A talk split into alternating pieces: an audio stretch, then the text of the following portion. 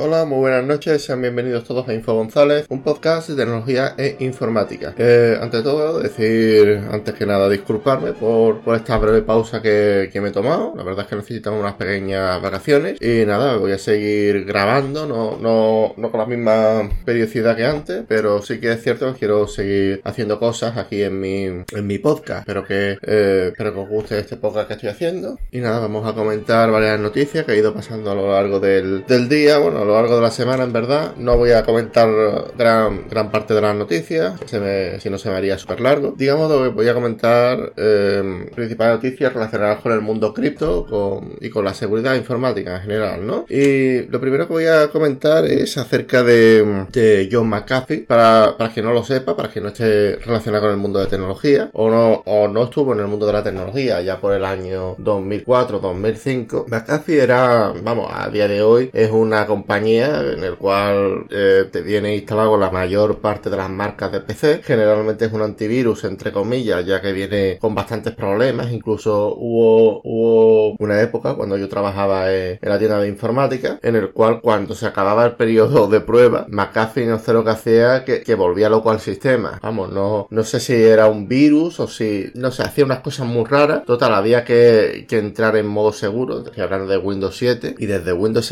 desde, desde el modo seguro, entra en el panel de control de, Windows 7 y a partir de ahí desinstalarlo. Estoy hablando de hace 7 u 8 años, sí, más o menos, ya por el año 2013, 2014. Y era bastante increíble este, este antivirus, ¿no? Eh, decir de que, de que para quienes, quienes nos escuchen de, de los años 2000 para acá y no sepa qué, qué es McAfee, McAfee fue una empresa muy importante de seguridad informática, ¿eh? O sea, eh, McAfee era el antivirus, no te digo por excelencia, pero sí que era un antivirus bastante conocido y de hecho fue bastante popular. Hubo, de, hecho yo me acuerdo de que, de que mis profesores, eh, allá cuando yo estaba en el instituto, allá creo que por el año 2004, 2005, creo recordar, me acuerdo yo de que en aquella época los profesores lo que hacían era, tenía el McAfee en su casa instalado y lo que hacían era descargarse las actualizaciones desde el propio programa que te dejaba e instalarlos en su casa. Es decir, tenía un antivirus que pagaba la, la administración, ¿no? Eh, pagaba la licencia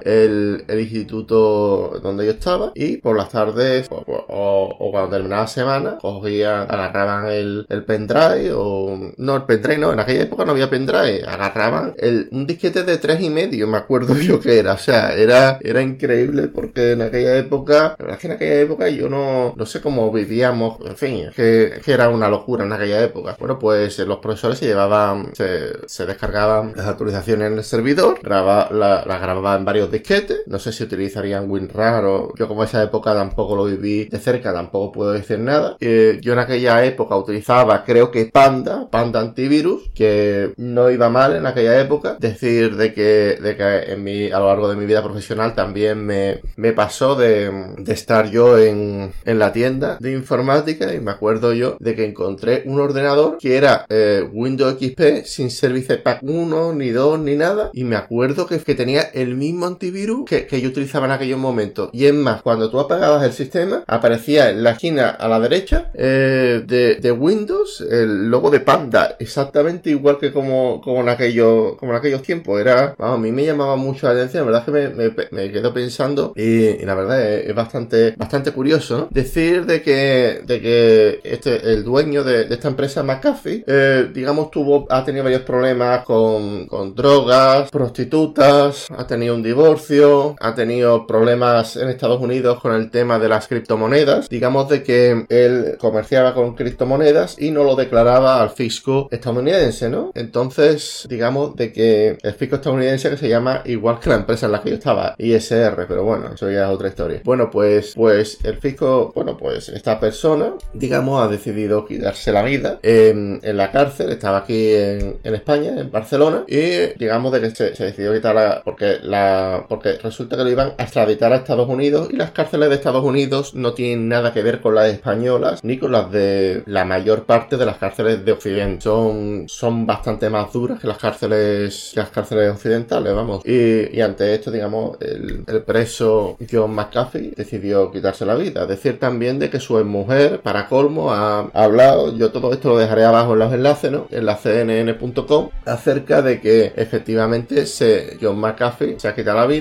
pero que ella no cree que él haya, lo, haya hecho voluntariamente, sino que, sino que hay una conspiración aquí. Bueno, yo voy a dejar el artículo cnn.com, está muy padre y creo que, os puede gustar bastante, ¿vale? Otro de las noticias con las que me he levantado así por encima es que la ONU pide regular las criptomonedas para frenar la venta de drogas en Internet. Decir de que la ONU quiere, quiere frenar o regular, digamos, todo el tema de las criptomonedas, digamos, para porque hay un problema y es el cannabis, ¿no? Que es la droga más consumida en, vamos, la, más comercial de la Deep Web. Y, esta, y este problema, según la ONU, habría que regularlo. Verás, eh, el tema, hay mucha gente que se cree que las criptomonedas no están reguladas, que esto, que ahí reina la anarquía realmente, y no tienen ni puñetera idea. O sea, por ejemplo, Bitcoin es una criptomoneda en el cual todas las operaciones están dentro del blockchain. Eh, digamos de yo tengo otro podcast hablando de esto más extensamente acerca de Satoshi Nakamoto y donde lo explico de una forma bastante más amplia. Pero vamos, que, eso de que las criptomonedas no están reguladas. Mira, en el momento en el que en el que tú metes dinero en un exchange, en una casa, en una casa de cambio, quieres cambiar a euro o a dólar, ya a partir de ahí ya estás cogido, ya estás agarrado de, cualquier forma. Es, es cierto que hay algunas criptomonedas como Zcash, como Monero, que parece ser que no están del todo reguladas en el sentido de que es cierto que, que hay mucho vacío y es cierto que no se sabe cuando tú lees el blockchain no sabes ni, ni a qué cuenta lo han recibido ni a qué cuenta se ha entregado. Y eso dificulta mucho el rastreo. Pero en el momento en el que lo metas en un exchange ya el, gobierno de tu país sabe perfectamente que tienes cuenta en Zcash ya sabe que tienes cuenta en Bitcoin ya sabes que o sea ya a partir de ahí o sea realmente las criptomonedas ha sido no sé no sé ni qué movimiento ha sido. O sea ha sido un movimiento muy muy raro de digitalizar una moneda de, de un paso hacia adelante. Es que no, sabría yo qué explicártelo, habría que, explicárselo a un experto. Yo soy técnico informático y también desarrollo cosas en páginas web y ese tipo de cosas. Y yo solo vengo aquí y comento, ¿vale? Bien, vamos a hablar de otro tema fundamental y es acerca de, que Google eh, se comprometió con, la mayoría de usuarios en eliminar las cookies de terceros. Las cookies de terceros, para quien no lo sepa, la mayoría de, de los periódicos, de lo que viene siendo la prensa digital, funciona la mayoría de ellos con un sistema de monetización como AdSense o como Big, eh, Big Monetization. Total, todo va por cookies, ¿vale? ¿Qué pasa? Que si yo elimino las cookies, me cargo yo la mayor parte de la prensa y la mayor parte de los negocios. Entonces, ¿cuál, cuál ha sido la, el movimiento de Google? Pues decir, mira, de momento no, no lo vamos, no nos lo vamos a cargar. Ya más adelante eh, ha pospuesto esto hasta 2023. En 2023 ya imagino que, estará Flock más que, más que desarrollado para digamos, hacer que, sus usuarios puedan, digamos, obtener ingresos por la publicidad de otras maneras que no sean las cookies. Decir de que Flock ha sido una tecnología muy polémica de, Google y que no es tan ética como aparece aquí en el diario.es. O sea, Flock esconde, hay bastantes barreras legales, hay bastantes barreras legales, no, hay, bastantes cosas opacas de Google que, en fin, llaman bastante la atención, cuanto menos. Y nada, yo solamente vengo aquí y comento, ¿vale? También voy a comentar acerca de, los operadores ransomware. Por lo visto la mayoría de las empresas, ¿no? Estas empresas son empresas de, software propiamente dicho, o son empresas que se dedican a, contratar a otros a, otros ciberdelincuentes, ¿no? Generalmente con, conocimiento de programación y, estos y estas empresas de ransomware, digamos de que trabajan con estos ciberdelincuentes a cambio de, una remuneración o parte de los beneficios. Gran parte de estas compañías funcionan generalmente con Bitcoin o con Monero cualquiera de estas monedas que son difícilmente rastreables y básicamente lo que se dedica la mayoría de, estos ransomware actualmente es a la caza del mayoreo, ¿no? De lo típico, ¿no?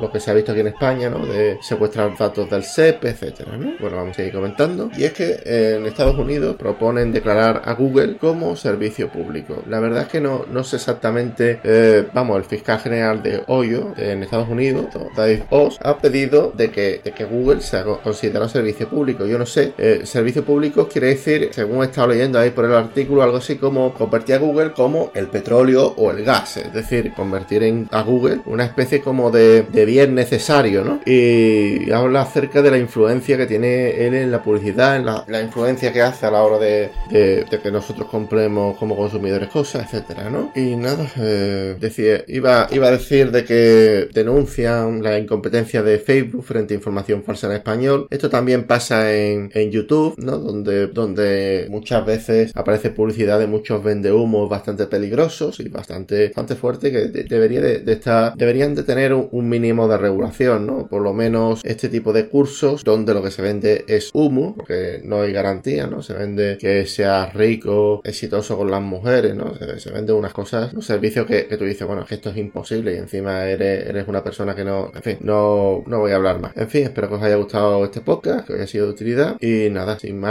me despido. Un saludo, hasta la próxima. Chao.